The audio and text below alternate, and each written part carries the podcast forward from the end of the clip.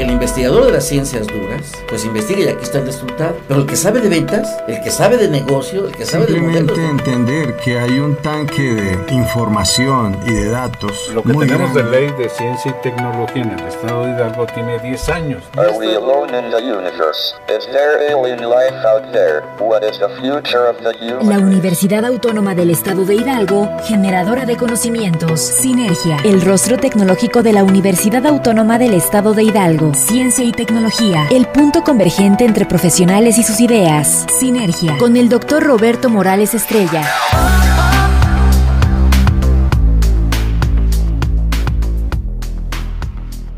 Muy buenos días, estimados Radio Escuchas, nuevamente con ustedes para darles la más cordial la bienvenida, agradeciendo la generosidad de su tiempo para este espacio de sinergia, el rostro tecnológico de la Universidad Autónoma del Estado de Hidalgo. En esta ocasión nos acompañan dos doctoras que en particular yo veo que pues, son nuestros talentos que tenemos en nuestra universidad tenemos mucho talento, sí, ya son una muestra muy fidedigna de este talento. Hablamos de la doctora María Isabel Reyes Valderrama, quien es pues, licenciada en química, egresada de la de química industrial en la Benemérita Universidad Autónoma de Puebla, y su grado de maestría lo logró en ciencias de los materiales en el Instituto de Física Luis Rivera Terrazas. También realizó el doctorado en ciencias de los materiales en la Universidad Autónoma del Estado de Hidalgo, que es donde está como como, como investigadora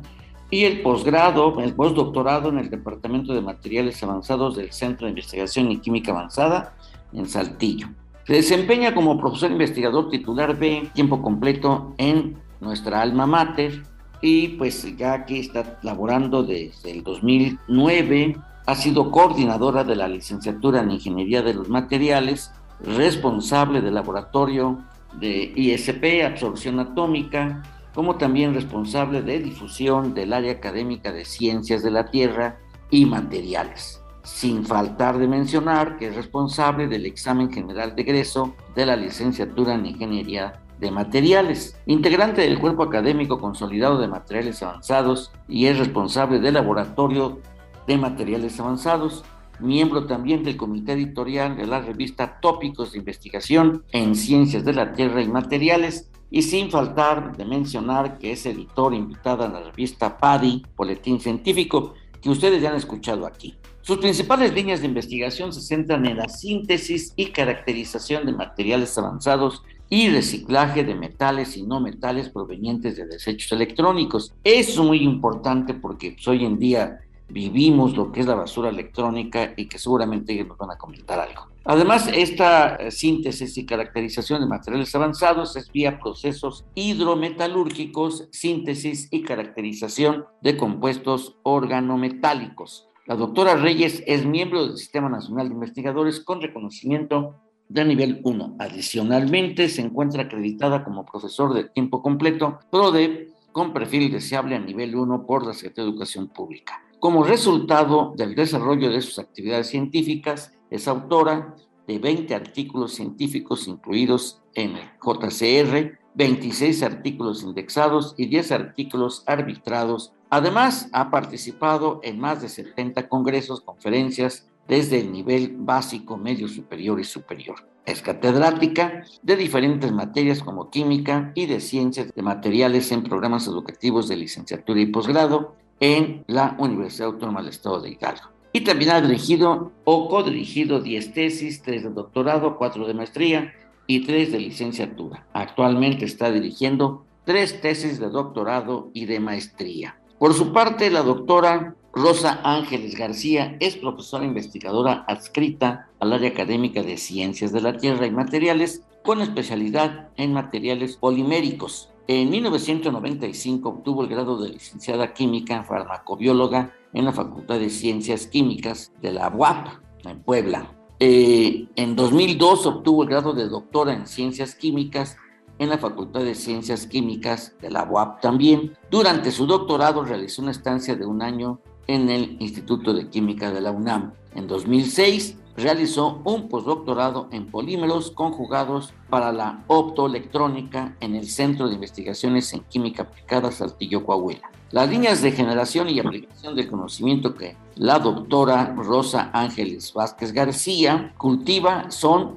síntesis de polímeros y oligómeros conjugados con aplicaciones para la optoelectrónica en el campo de celdas solares, diodos, emisores de luz, materiales fotocrómicos, materiales fluorescentes como sensores, síntesis de materiales grafénicos, síntesis de iminas y poliminas como potenciales inhibidores de corrosión y síntesis de bioplásticos a partir de desechos industriales. Ha dirigido 14 tesis de licenciatura, 8 tesis de maestría y tiene 2 en proceso. Así también 5 tesis doctorales y 3 en proceso. Ha publicado 32 artículos científicos en JCR y 14 artículos arbitrados cuenta con registro de dos solicitudes de patente.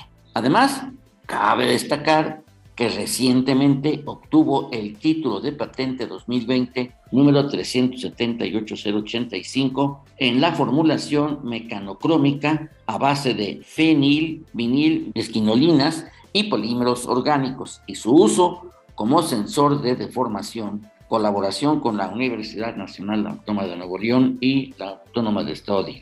Bueno, como ustedes pueden haber escuchado, pues nuestras doctoras pues se han empeñado en prepararse, en desarrollarse como académicas y como investigadoras y mi más pleno reconocimiento porque son dos mujeres, dos talentos femeninos que han, pues, hacen patente la importancia de la mujer en la ciencia y en la academia y que esto es motivo de orgullo para nuestra Universidad Autónoma del Estado de Hidalgo. Pero vayamos con ellas, bienvenidas, muy buenos días, eh, pues aquí estamos para escuchar sus experiencias en investigación y también son ustedes miembros del claustro eh, de docentes del doctorado en ciencias de los materiales, que por cierto, ahorita está abierta la, pues la, la oportunidad para inscribirse y a mí me gustaría que, que ustedes nos comentaran primero del doctorado y después sus áreas de investigación.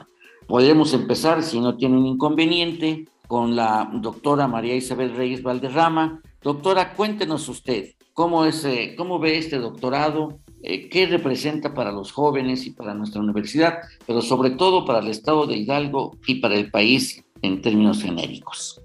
Muchas gracias, doctor, por esta invitación que nos ha realizado a la doctora Rosa Ángeles y a mí, una servidora. Me es de gran orgullo pertenecer al doctorado en ciencia de los materiales y poder hacer esta atenta invitación a todos los jóvenes que cuenten con una maestría o una ingeniería afín a las ciencias exactas y naturales para que puedan ingresar a este doctorado que nos ofrece una multidisciplinariedad en la formación de estos investigadores una vez que cursan este doctorado en su modalidad directa o tradicional. Hablando del doctorado en su modalidad directo, podemos eh, mencionar los egresados de una licenciatura en ingeniería, en arquitectura, matemáticas, física, pueden ingresar para formar parte de este doctorado que consta de cuatro años y medio, es decir, nueve semestres,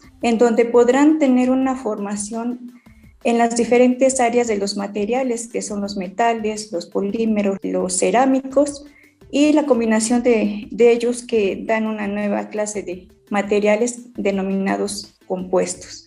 Esta formación va a permitir que haya un impacto en la sociedad para beneficio de la mejora de la calidad de vida de los hidalguenses, de los mexicanos y del mundo en general, debido a que su impacto de este doctorado dentro de la universidad, que tiene una proyección internacional, nos permite buscar, investigar, crear, diseñar nuevos materiales que incidan en las áreas de medicina, con la fabricación o diseño de materiales como liberadores o transportadores de fármacos en las áreas de optoelectrónica, en celdas solares o LEDs que permitan tener una mejor calidad debido a que pues la zona no, no permite que la electricidad llegue de manera directa. Esta sería una buena solución para que las zonas que se encuentran alejadas de, de las ciudades puedan contar con un beneficio en su calidad de vida.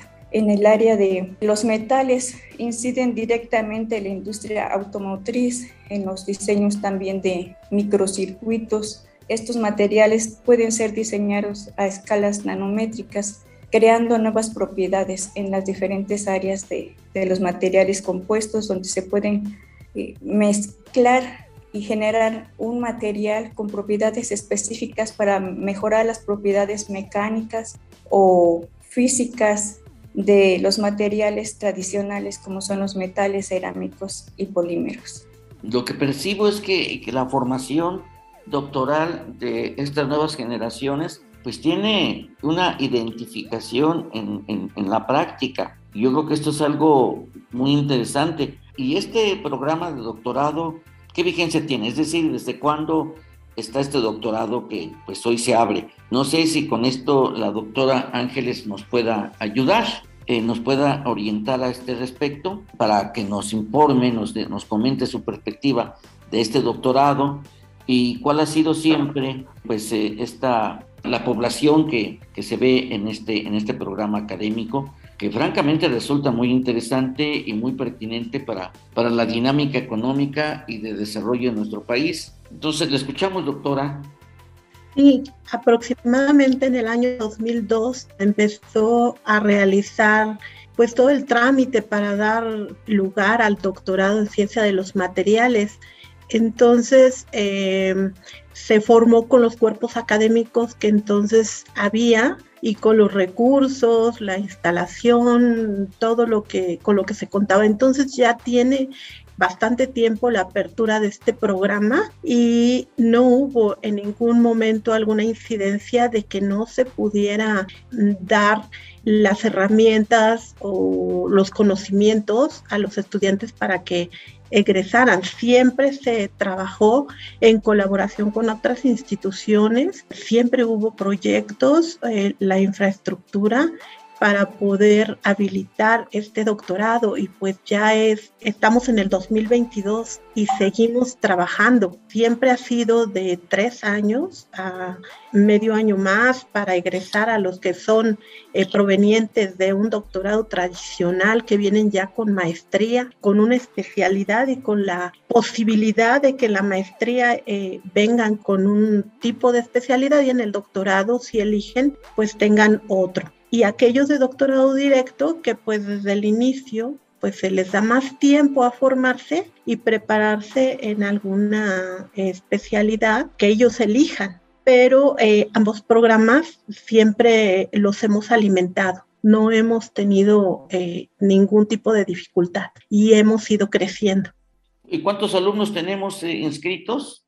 Arriba de 100 alumnos son los que han formado este doctorado desde su inicio. O sea que, bueno, hablar de 100 alumnos yo creo que es muy importante en lo que va en su trayectoria de, de capital humano de alto desempeño por la formación que se tiene. Obviamente que esto pues es, es digno de, reconocer. Y los proyectos que, que, se han desarrollado para, que, para la titulación de los egresados de este doctorado tienen una aplicación directa, es decir, resuelven un problema específico o están únicamente a nivel de publicaciones de en revistas eh, indexadas y en, en los journals. No, como le mencionaba, siempre hemos trabajado en colaboración con otras instituciones. Entonces, en dependencia de la línea de investigación que los alumnos elijan, los investigadores tenemos la posibilidad anteriormente por becas mixtas del CONACYT para, para enviarlos a otras instituciones si es que en la universidad no tuviéramos la infraestructura para hacer la aplicación pero todos los proyectos tienen eh, una finalidad de, ser aplicados y resolver un problema nacional. Por ejemplo, hablemos de la patente que actualmente pues, eh, fue aprobada. Este tipo de materiales a nivel ciencia básica lo abordé en la universidad con el diseño, la síntesis de los materiales. En la Universidad de Hidalgo tenemos la posibilidad de crear los materiales desde los métodos de una síntesis tradicional o mediante el, método de mecanoquímica, que no es muy utilizado en otras instituciones, y con productos llamados quinolinas, que así nos han conocido a la Universidad de Hidalgo. En colaboración con la doctora de Nuevo León, que ella trabaja eh, polímeros de procesamiento, tiene experiencia en la industria, se realizó eh, la mezcla, la formulación de tal forma que compuesto que nosotros dimos de la Universidad de Hidalgo con los polímeros que se utilizan diariamente forman una combinación de tal forma que por el seguimiento de la fluorescencia podemos saber si un material ya se va a romper o no. Esto permitiría evitar accidentes en embalajes, incluso en casa, cuando los niños utilizan sus juguetes, un carrito, una silla, antes de que se fracture, cambiarlo, quitarlo, para no provocar un accidente, ¿no? Los alimentos que portamos en, en botellas, en contenedores, nuestros toppers, si ya hay un cambio de coloración, entonces ya no usas ese recipiente porque seguramente va a desprender sustancias tóxicas. Entonces, es algo que consideramos que es una aportación importante en diferentes sectores de nuestra sociedad, ¿no? no nada más en la industria de los plásticos, sino ya en su uso en el hogar, en el laboratorio, en la escuela, en donde uno utilice un plástico. Muy bien, oiga doctora, y pues usted es la que maneja parte del grafeno, ¿no? Tiene usted en su, en su trabajo eh, lo referente a síntesis de materiales grafénicos. El grafeno pues es un material muy importante eh, que no tiene mucho que se aisló, que se descubrió, que fue motivo de una entrega de, un premio Nobel, que vale la pena. ¿Qué nos puede platicar usted de eso? Bueno, los materiales grafénicos actualmente tienen una perspectiva hacia la la formación de nuevos materiales enorme. De hecho, la doctora Isabel también hace investigación sobre materiales grafénicos. Aquí la patente que nosotros eh, dimos de alta en el INPI que está en proceso actualmente es porque obtuvimos materiales grafénicos óxido de grafeno mediante el método de mecanoquímica. Esto nos da materiales que tienen mayor estabilidad térmica. No vamos a utilizar para la funcionalización ácidos que son agresivos o que pudieran ser eh, de riesgo para los trabajadores que quieran hacer grandes cantidades de estos materiales grafénicos. Dependiendo la funcionalización, ellos pueden ser desde aislantes, semiconductores, ellos pueden incidir en diferentes partes de la industria eh, hasta en la medicina. Entonces, sí son de gran importancia. Grafeno como tal estamos en, proceso de investigación, ¿no? Y para utilizarlo como recubrimiento de, metales que, son utilizados en medicina como el titanio, Pero como óxido de grafeno, como óxido de grafeno reducido, ya para los que somos químicos sintéticos, es de gran importancia porque tenemos grupos donde podemos funcionalizar y darles ya la propiedad de fluorescencia, de semiconducción, de diferentes eh, tipos de aplicaciones, materiales fotocrómicos, ¿no? Para ventanas inteligentes que con una longitud de onda tienen una coloración y al incidirle otra durante el día cambian. Entonces creemos que tenemos un área de oportunidad eh, muy grande. Nos hace falta tiempo estudiantes y pues esperemos que tengamos eh, la aprobación de, esta patente, ¿no? Se dice que van a ser eh, con este tipo de materiales incluso los futuros tatuajes que se puedan aplicar, ¿no? Hay jóvenes que optan por hacerse un tatuaje, bueno, con materiales grafénicos, después de un tiempo se puede retirar y a partir de esos de esos tipos de tatuajes, implantes, hay micrositios para poder inyectar a las personas que requieran medicamentos como la insulina. Entonces, sus aplicaciones son enormes. Sí, el grafeno es, una, es un material de múltiples aplicaciones.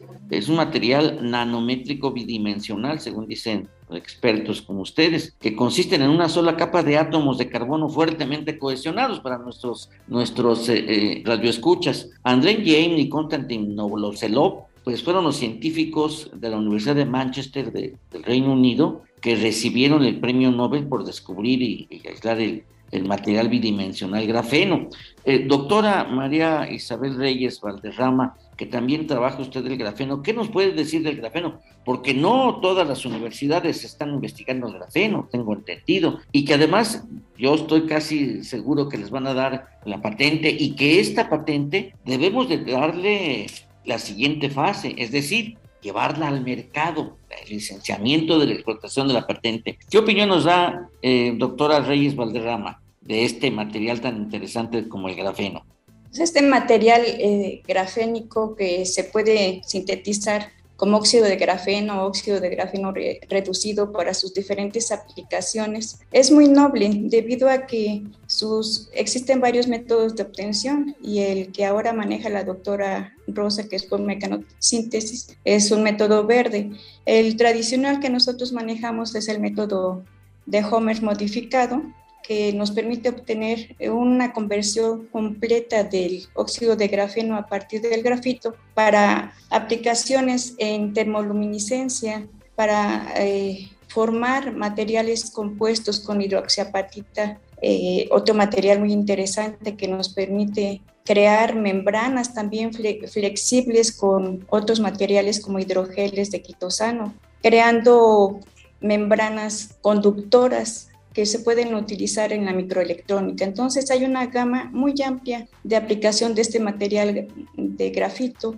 También, eh, como ya lo mencionaban, en, el área de la medicina se pueden utilizar como transportadores de fármacos, ¿no? En sus estructuras eh, pueden llevar un medicamento a la zona específica y también puede tener la función de que ese material compósito que pudiera ser el formado por un polímero y el grafeno, una vez que está dentro del cuerpo, llega a la zona localizada para hacer la reparación, en ese caso podría ser la hidroxiapatita, y el grafeno después de un tiempo se desintegra, se ve, eh, queda fuera de nuestro cuerpo, lo vamos este, absorbiendo sin que haya ningún daño en el organismo.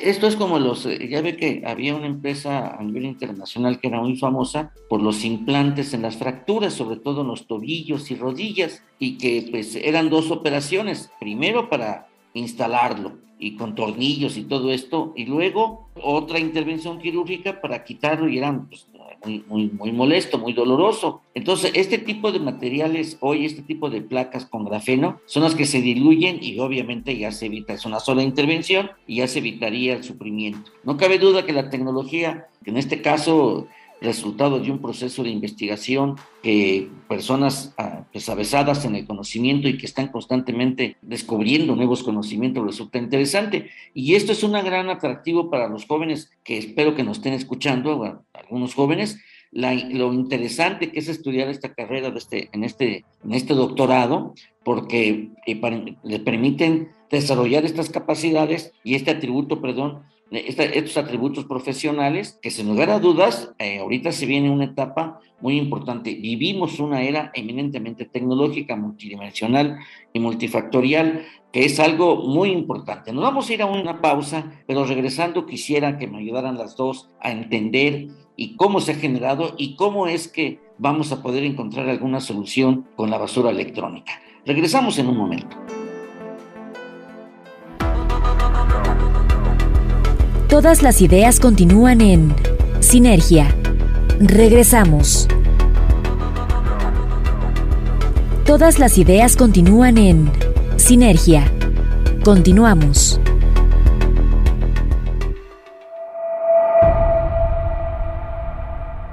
Bien, pues ya regresamos y como mencionaba, pues eh, vivimos una era tecnológica que pues hoy en día con con tantos materiales eh, y, tanta, tanto descubrimiento que pues resulta muy interesante, sin lugar a dudas, en estos últimos años que pues eh, la marca fundamental es el creciente ritmo en el que evoluciona la tecnología. Esta velocidad es imparable, como dice por ahí Klaus Schwab, el, el fundador del Foro Económico Mundial de Davos, que pues la tecnología y la ciencia se han desarrollado y han llegado a un punto de inflexión que, se, que convergen, se amplifican recíprocamente, ¿no? Esta velocidad es imparable a la que los dispositivos que utilizamos y mejoran constantemente hace que al poco tiempo de disponer de ellos tengamos que cambiarlos. Es decir, hay desechos. A veces, eh, por distintas circunstancias, necesidades, caprichos, etcétera, el avance imparable de tecnología hace que nuestros aparatos queden obsoletos muy rápidamente. Es decir, la vida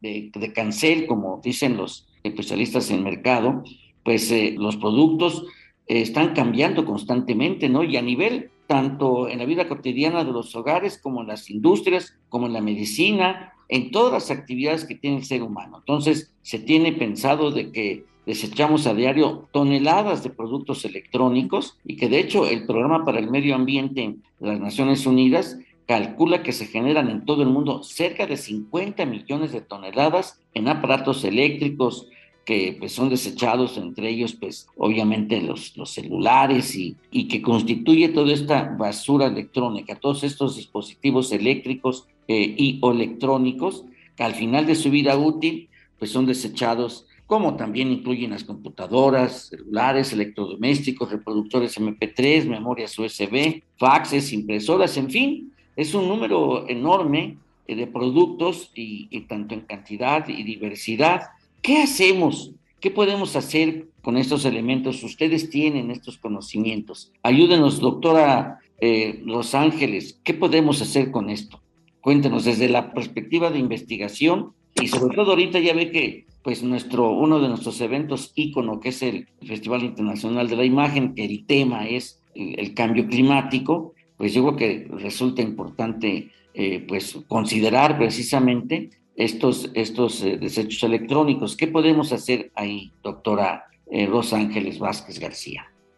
Aquí la especialista en este tema, sin duda, es la doctora Isabel Reyes, sí. que tiene un fuerte impacto ahí con lo que es la chatarra electrónica, ¿no? Que efectivamente, nosotros por el lado de los polímeros, sabemos que podemos eh, reutilizarlos, reciclarlos, dependiendo del tipo de polímero que sea, pero los metales, pues, eh, no son tan fáciles, ¿no? Y por eso es que se tiene que recurrir a su aislamiento, por, algunos métodos pues que ellos, ellos tienen, ¿no? Como una lixiviación, la electroquímica, diferentes eh, métodos de recuperación.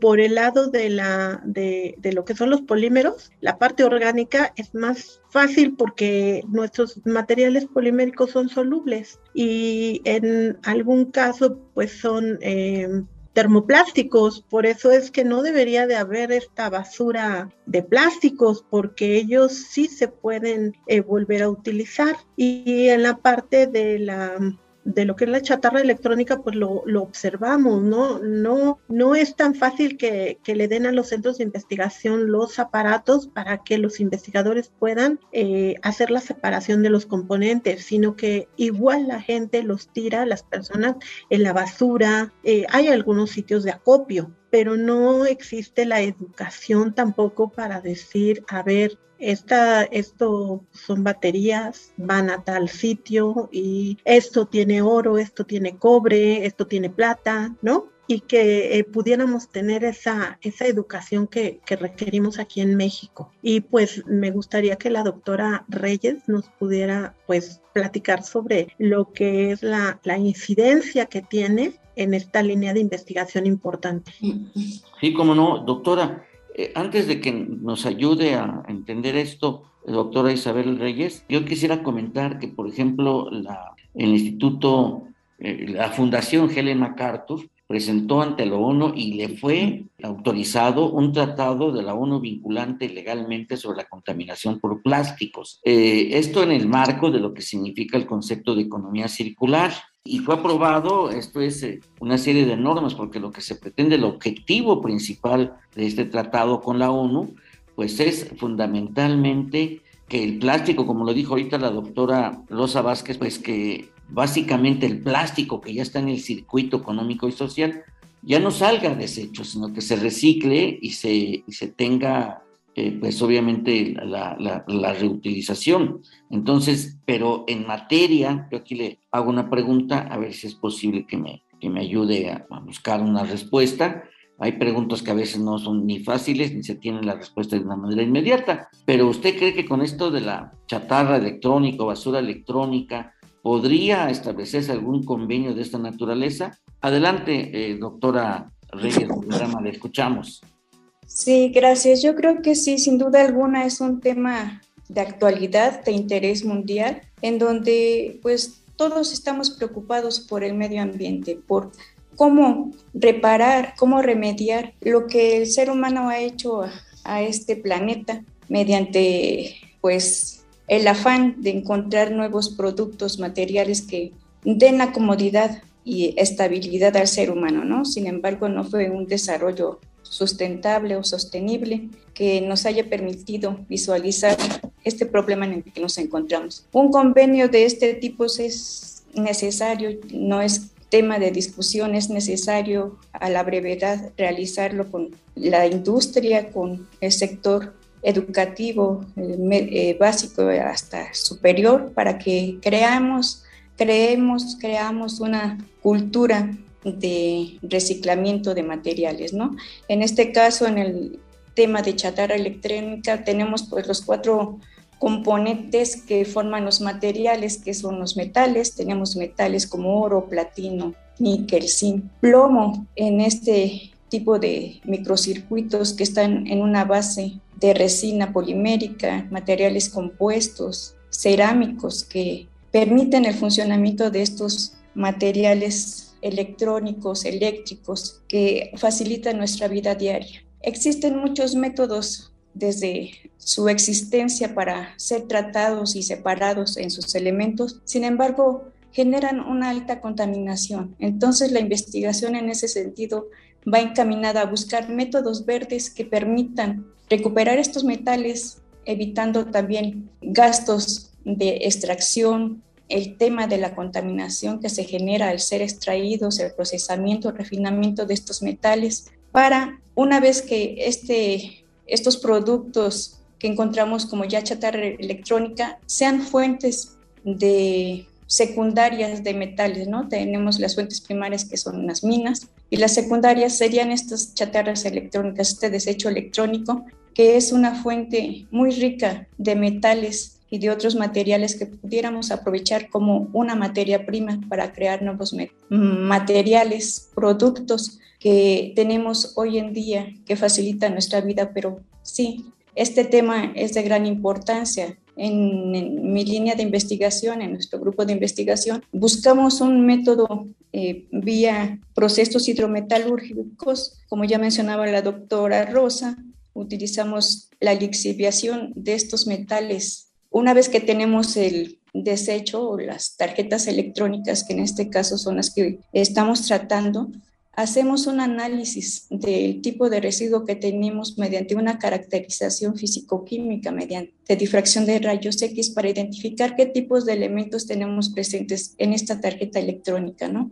Y después hacer una trituración de estas tarjetas para tratar de eh, separar los metales, extraer los pines que permiten la conducción del eh, aparato eléctrico electrónico para separarlos de manera física mediante o química mediante estos procesos hidrometalúrgicos, obteniendo pues el metal puro como el oro, la plata, los demás componentes que lo conforman, que son el cobre también, eh, se encuentra en una gran cantidad y obtenemos grandes lixiviados de, este desecho electrónico que posteriormente se recuperan por vías electroquímicas. Es un proceso pues largo aún hay mucho que hacer en esta área para encontrar los reactivos lixiviantes que permitan mm, tener un proceso limpio, un, proceso verde, evitando al, al máximo la contaminación ambiental, que pues está generando grandes problemas de salud y ambientales a nivel mundial. Muy bien, casi lo que usted me está diciendo se identifica mucho con el concepto de economía circular y con lo que mencionan de, desde la extracción de la materia prima hasta el artículo terminado. Por ejemplo, las normas ambientalistas, entre ellas la 14040, que nos habla del ciclo de desde la cuna hasta la tumba del producto, desde la extracción de la materia prima con mecanismos, con técnicas que sean amables al medio ambiente, el transporte, la industrialización y ya el producto, el empaque incluso, lleva toda una línea de ambientalista, de sustentabilidad, hasta el producto. Y después, si se puede incinerar, que se incinere. Y si no, viene lo que en materia de economía circular se llama la remanufacturación. Pero esto, de acuerdo a este concepto de economía circular, desde el diseño del producto debe de estar contemplado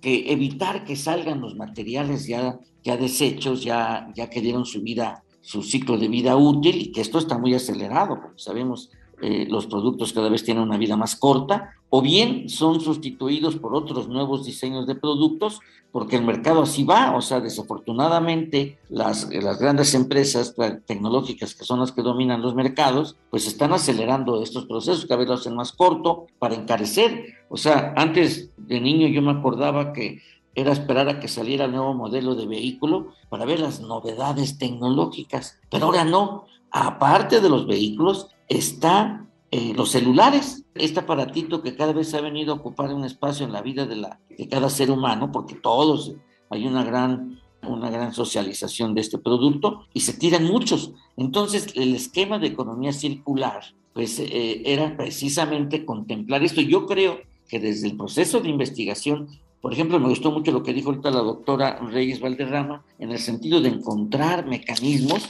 para que se les dé la aplicación a estos materiales y no se conviertan en basura, que no se conviertan en chatarra, sino que sean útiles y se reprocesen, como dice el concepto de economía circular. Aquí le voy a hacer una pregunta, tal vez, pues eh, yo no sé cuándo se vaya a rediseñar el contenido del doctorado, pero yo creo que es importante, yo soy gestor tecnológico, mi formación es economista, eh, y, por los doctorados que tengo me han llevado a considerar a considerarme como gestor tecnológico, pero yo veo que, es importante que las áreas duras, como por ejemplo ciencias materiales, en este caso específico de este doctorado, deben de tener también los nuevos, eh, la nueva formación, este concepto de, de, economía circular y de gestión tecnológica. Esto es que desde el diseño, por ejemplo, incluso de la patente, yo no dudo que al rato ya las patentes les van, a exigir, eh, que va a ser parte de las exigencias de los claims, las reivindicaciones, que cuál es la aportación del, del producto a patentar en materia de la inhibición del cambio climático. Esto es urgente para la humanidad en sí, inhibir la emisión de CO2 y de otros componentes tóxicos para detener este, los efectos o amortiguar o por lo menos inhibir los efectos del cambio climático. ¿Ustedes consideran que este tipo, pues si ahorita por lo menos no tanto de una manera curricular, pero de menos alguna, algún seminario, alguna plática, algún taller que pudiera dotarlos a esta nueva generación de estos nuevos conceptos como es economía circular y la gestión tecnológica, para el diseño tanto de la investigación de productos y patentes que tengan ya contemplado básicamente por un lado, y aquí me atrevo a considerar un poquito más, tanto los elementos que inhiban los efectos del cambio climático como el cumplimiento de los derechos humanos. Esto es que ahorita yo creo que los procesos de investigación y de formación estén vinculados a los objetivos del desarrollo sustentable, la Agenda 2030, que obviamente se tienen que redimensionar y revalorar para intensificar el cumplimiento de esos objetivos, de esos 17 objetivos. ¿Qué opina, doctora Reyes Valderrama, al respecto? Yo considero que esos dos términos eh, son de gran importancia para considerarlos en nuestro diseño. Actualmente estamos trabajando en él. Estamos conformados este doctorado en ciencia de los materiales por 16 profesores investigadores que conforman el núcleo básico académico y cada uno tiene su línea de investigación. Y en ese sentido, todos están interesados en estos dos términos que acaba de mencionar. ¿Por qué? Porque es el futuro, es lo de hoy, es lo que necesitamos para poder tener una proyección internacional, que ya la tiene la universidad, pero para tener mayor incidencia. Yo creo que es una buena sugerencia y, y cada quien en su línea de investigación lo está buscando, pero sería importante que ya quedara plasmado en este rediseño. Muy bien, yo me atrevo, yo soy, muy, soy un ofrecido de primera y yo ofrezco que el Observatorio Tecnológico puede coadyuvar con ustedes. Con todo gusto lo haremos. ¿eh? Ustedes saben, el Observatorio Tecnológico es resultado de un proceso de investigación que fue apoyado por los fondos mixtos de CONACYT y que es un proyecto vivo y es un proyecto de investigación en escalamiento todavía ahorita. eh, lo que queremos con el, con el observatorio tecnológico es escalarlo hacia el Big Data y eh, para que pueda correrse lo que se refiere a la identificación de las megatendencias tecnológicas y de mercado. Y esto sería obviamente de gran ayuda para todo el proceso de investigación de nuestra universidad. Y también incluso lo estamos presentando a la zona centro-sur de Anuyes, que ya, ya llamó la atención. La idea es crear un hub inter instituciones de educación superior en la zona centro-sur de Anuyes para colaborar y conjugar esfuerzos, experiencias, infraestructuras para escalar esto y que los programas eh, educativos y sobre todo de doctorado pues tengan esta vertiente, estas vertientes que son muy necesarias. Ahí le pongo sobre la mesa a ustedes con todo gusto nos ponemos en contacto y cuenten con el Observatorio Tecnológico para ayudar con lo que ustedes están haciendo. Yo creo que es momento en que la Universidad Autónoma del Estado de Hidalgo, pues eh, siguiendo la visión del licenciado Gerardo Sosa Castellán, pues eh, haya convergencias en las distintas áreas académicas y de investigación para lograr una mejor visualización y un mejor posicionamiento de nuestra universidad en los ámbitos internacionales, nacionales y locales. Yo creo que esa es nuestra visión. Pero bueno, a mí me gustaría, eh, porque el tiempo se va cortando para eso, ¿no? Yo no sé usted, yo no sé si a ustedes, para mí, cada vez se me hace más corto el tiempo, será porque ya me queda poco tiempo de existencia, pero bueno, lucharemos hasta el último momento. Eh, y lo digo por la, edad que tengo, ¿verdad? Pero bueno, eh, yo quisiera, este, doctora Rosa Vázquez García, cuénteme su experiencia como investigadora en esta universidad. Y para usted, ¿qué representan nuestros eventos icónicos, como es el Festival Internacional de la Imagen y también la, Feria Universitaria del Libro? Que quiero comentarles, ya la vez pasada lo, lo expuso el maestro Marco Antonio Alfaro Morales, que en esta ocasión el, el FINI va a crear un libro electrónico. Y esto es muy importante, es la primera vez que el Festival Internacional eh, de la imagen va a crear un libro electrónico con aportaciones de investigadores de nuestra universidad. Y yo creo que en algo tenemos que ir concretando las convergencias y los resultados que hace falta en nuestra universidad. Dígame, por favor, eh, pues aquí, eh, este, sobre todo en este enfoque, doctora Rosa Vázquez García, su experiencia en nuestra universidad, qué representa la universidad para usted y estos eventos íconos, y háblenos de Rosa, ¿sí? le pido a usted, doctora Rosa Vázquez García, que nos hable de Rosa Vázquez García en esta universidad. Le escuchamos. Pues mi experiencia en la universidad ha sido de progreso, desarrollo, crecimiento, de colaboración. Aquí yo he encontrado lo que es mi pasión en cuanto a mis líneas de investigación cuento con, las herramientas, el laboratorio, la infraestructura adecuada para poder eh, desarrollar eh, mis temas de investigación, el apoyo con los estudiantes. He salido a otras instituciones y orgullosamente eh, voy en representación de la universidad, me siento con la camiseta, me siento garza, mi identidad es ya eh, prácticamente hidalguense, aunque soy poblana, pero a mí me encanta ser parte de la Universidad Autónoma del Estado de Hidalgo. Dentro de mis funciones como extensionista del área académica, pues me corresponde eh, organizar a los maestros eh, para poder asistir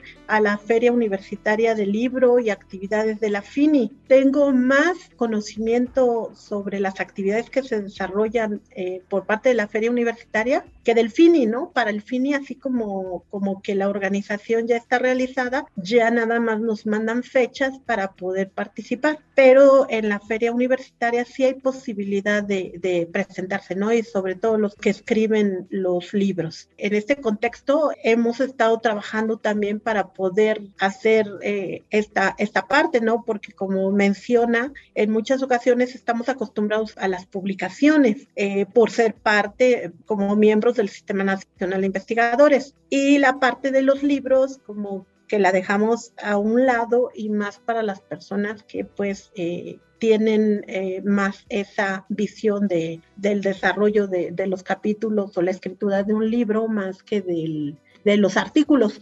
Y se me hace muy interesante. Creo que con lo que usted mencionó hace un momento sobre esta nueva visión del cambio climático, sobre que los materiales que, que, se propongan en los temas de investigación ya haya alineamientos y reglas para que estos no afecten el medio ambiente, creo que, que, lo que se está buscando y lo que nos está favoreciendo es la unión, la unión entre grupos de investigación y cuerpos académicos. Contamos en la universidad con líneas y con investigadores que son líderes, que tienen gran experiencia.